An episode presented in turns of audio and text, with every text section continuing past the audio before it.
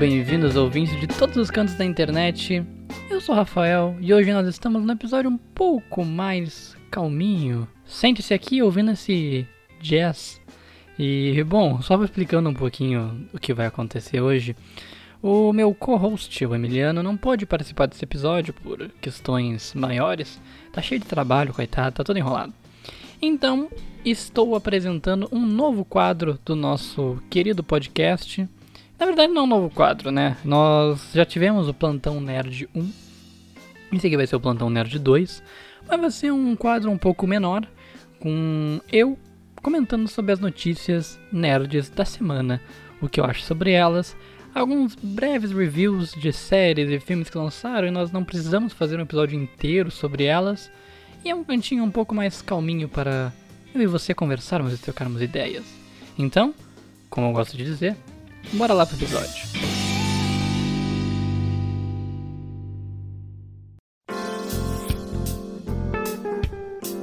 Bom, o primeiro assunto que eu vou trazer aqui hoje é sobre a série Sweet Tooth. Pra quem não sabe, uh, lançou há pouco tempo na Netflix uma série chamada Sweet Tooth, a tradução para português é Bico Doce, que é uma série baseada na HQ do Jeff Lemire. Bom, pra quem não sabe o que é Sweet Tooth, basicamente relacionado bastante com o nosso momento atual, uma grande doença toma conta da humanidade, todo mundo começa a morrer, é bem intenso até porque as pessoas começam a usar máscara, até, dá até um gatilho. No meio disso surge um milagre, que ninguém sabe se é milagre, se é uma resposta da doença, mas algumas crianças começam a surgir como híbridas, metade humana, metade animal. Então tem criança cervo, tem criança pássaro, tem criança marmota, tem criança peixe, eh, tem de tudo. E cada criança tem tipo um grau diferente de animalidade, sabe? E a humanidade começa a excluir essas crianças por acreditar que elas são aberrações. O nosso protagonista, o querido Gus, o seu pai leva ele para a floresta e o cria na floresta, afastado de toda a humanidade. E daí, como vocês podem imaginar, da merda ele tem que voltar para o mundo real. E assim, eu li um pouco da HQ e eu posso dizer que é muito pesada a HQ. E eu achei muito interessante como na série, eu vi agora a primeira temporada inteira, como na série eles conseguiram trazer um tom bonitinho. O guri é muito fofo, o Gus é muito fofo. A interação que ele tem com os outros personagens é muito boa. Os atores estão muito bem na série. Eu acho que é uma série bem interessante. Ela tira aquele tom sombrio, tu fica mal lendo a HQ. A HQ é um negócio de terror psicológico, sabe? tem relação ali com religião, satanismo. É um negócio muito tenso. Já não, a série é interessante, a série te deixa tenso quando tem que deixar. Ela te traz ao menos de felicidade, ela te traz ao menos de fofura, te traz ali uma ideia de um pós-apocalíptico bem interessante. Tem essas situações que a gente consegue se conectar bastante pelo que a gente está vivendo hoje em dia. Então é uma série bem interessante. Recomendo, dê uma olhada em Sweet Tooth na Netflix.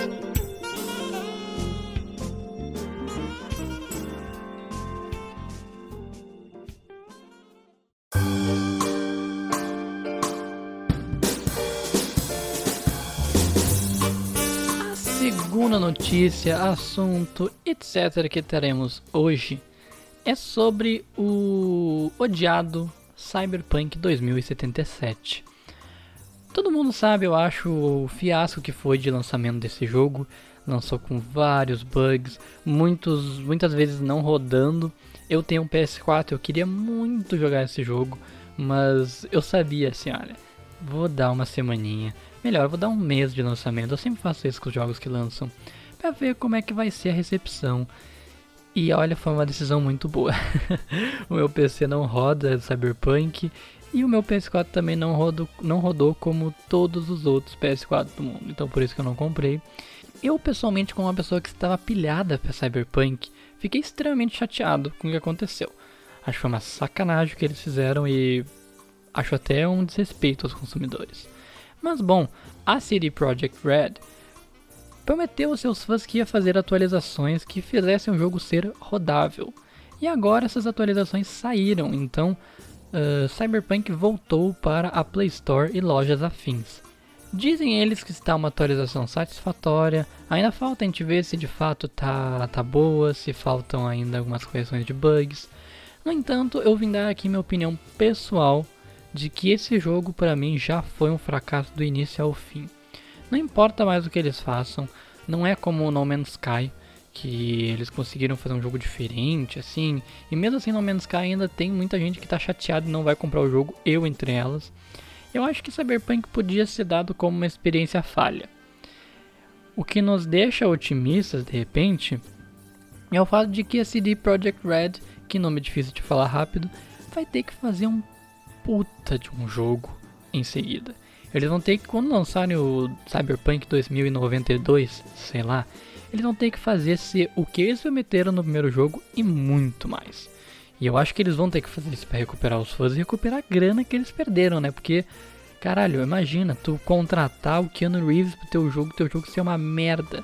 Eu pessoalmente acho de extremo mau gosto essas atualizações, porque vão gerar mais dinheiro sim, porque vai ter gente que vai comprar esperando ser um jogo bom e não vai estar tá tão bom assim, não vai ser o que eles prometeram, vai ter bugs de NPC, vai ter bugs de, de, de jogo em si, né?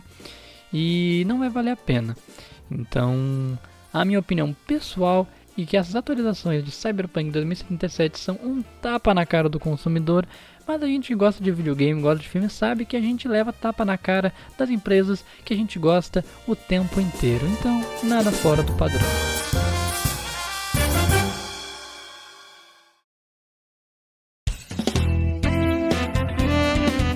Bom, terceiro e último assunto. Como eu disse, aqui é um episódiozinho mais rápido, um episódio express, se você quer.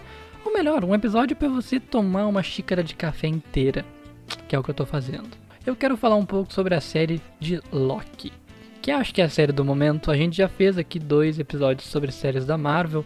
A gente começou lá o podcast falando sobre Feiticeiro Escarlate, depois a gente fez um episódio sobre Falcão e Soldado Invernal. E agora a Marvel está trazendo sua terceira série nessa nova fase de séries da Disney Plus. Loki nos conta sobre a história do grande vilão, eu pessoalmente acho um dos melhores vilões, fora o Thanos, que a Marvel já trouxe. Mas é muito interessante porque eles não trazem o Loki que a gente termina vendo, aquele Loki bonzinho, aquele Loki legal. Eles trazem o Loki do primeiro Vingadores. Então ele ainda é mal, ele não tá com aquela reforma que o Loki teve, mas ele consegue ali por causa da viagem temporal dos Vingadores pegar o cubo e volta. No entanto, ele fica preso pela TVA, que é uma grande instituição que cuida dos variantes, que são aquelas aberrações que fogem da linha do tempo.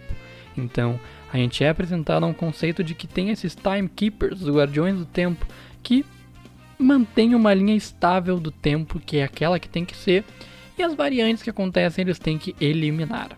Então, o que, eu quero falar de Loki? Eu não quero falar aqui sobre os episódios em si, porque eu acho que eventualmente. Acho não, a gente vai fazer um episódio específico sobre os episódios. Eu quero falar sobre o que, que Loki pode abrir para o MCU em si. Bom, nós já sabemos que o próximo vilão da Marvel será o Krunk. Krunk ou Conquistador. Crank, Clank, Kronk, é, enfim, o nome é Crank. O Crank é um vilão muito interessante. Para quem não sabe, Provavelmente pouca gente sabe porque o Crank não é um vilão tão mainstream assim quanto Thanos era ou quanto o próprio Loki. Mas o Crank ele é um vilão muito interessante porque ele é um humano. Ele é completamente humano, ele não tem poderes. No entanto, o Crank ele existe numa realidade paralela em que a humanidade não passou por uma idade média, não passou por uma idade das trevas. Por isso, teve um desenvolvimento tecnológico muito rápido e muito superior. Assim, o Crunk, quando chegou ali no que seria o nosso 2020 ou coisa do tipo, era uma utopia na sociedade humana. E ele estava muito entediado, ele era meio psicopata, assim, obviamente, né?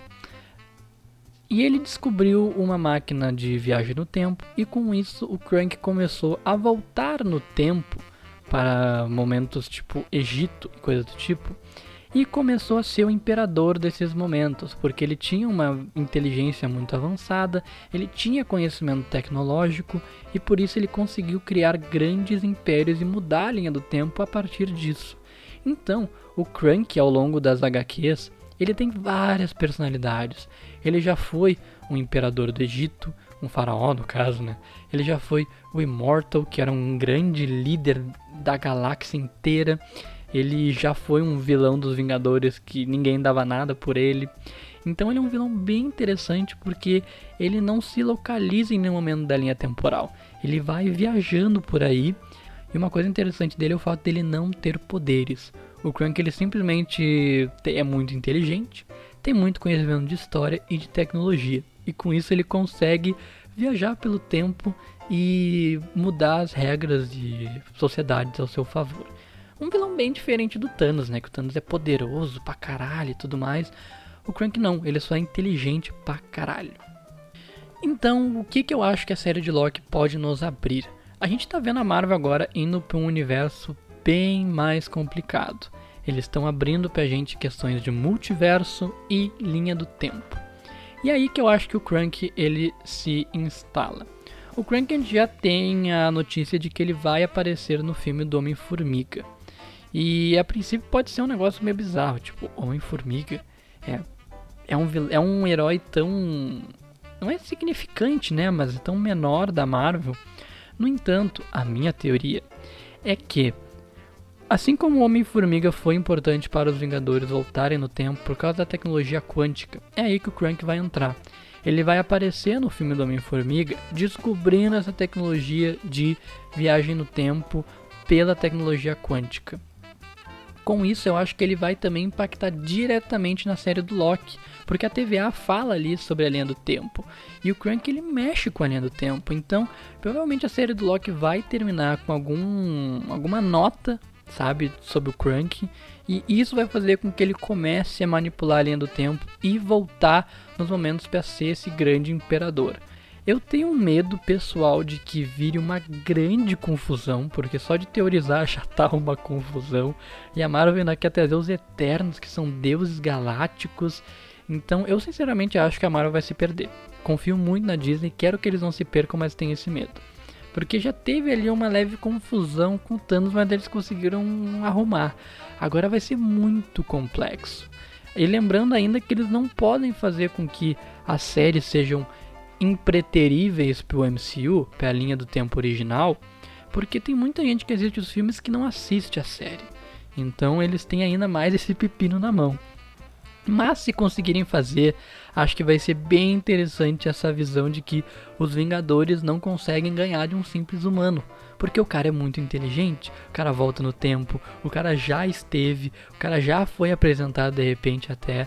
Enfim, acho que a Marvel pode fazer coisas bem interessantes com o Crank, mas ao mesmo tempo tenho muito medo que eles possam se perder por esse vilão tão complexo como Crank ou Conquistador.